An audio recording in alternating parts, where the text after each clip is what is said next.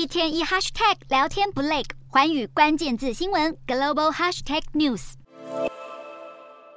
身穿白色实验大衣，头上还戴着帽子。北韩领导人金正恩十六日视察军事侦察卫星一号。根据北韩官媒中央通信社报道，这是平壤当局研发的第一颗军用间谍卫星。先前官方已经宣布建造完毕，现在金正恩下令批准进入下一步行动计划，并强调卫星成功发射是北韩当前安全情势下非常迫切的需求。金正恩曾指出，北韩将透过在不同轨道上连续部署多颗侦察卫星，来稳定建立卫星情搜能力，但并没有公布具体的发射时间。不过，有专家根据运载工具的准备情况，推测卫星最快可能会在六月发射。根据北韩官方发布的照片推测，被红布条围住的可能就是侦察卫星本身。值得注意的是，金正恩爱女金珠爱这次也跟在一旁。这是时隔一个月，金正恩和女儿再度同框露面。上次两人也一起在北韩的国家宇宙开发局视察卫星建造的最新进度。当时金正恩便指示员工，要确保卫星如期发射，以应对来自美国和南韩的威胁。这回金正恩更是高喊，美韩的反北韩图谋越是猖狂，他越要积极的转守为攻，以坚决守护国家主权和正当防卫权。在双方剑拔弩张的态势下，朝鲜半岛局势或将继续面临更多不确定性。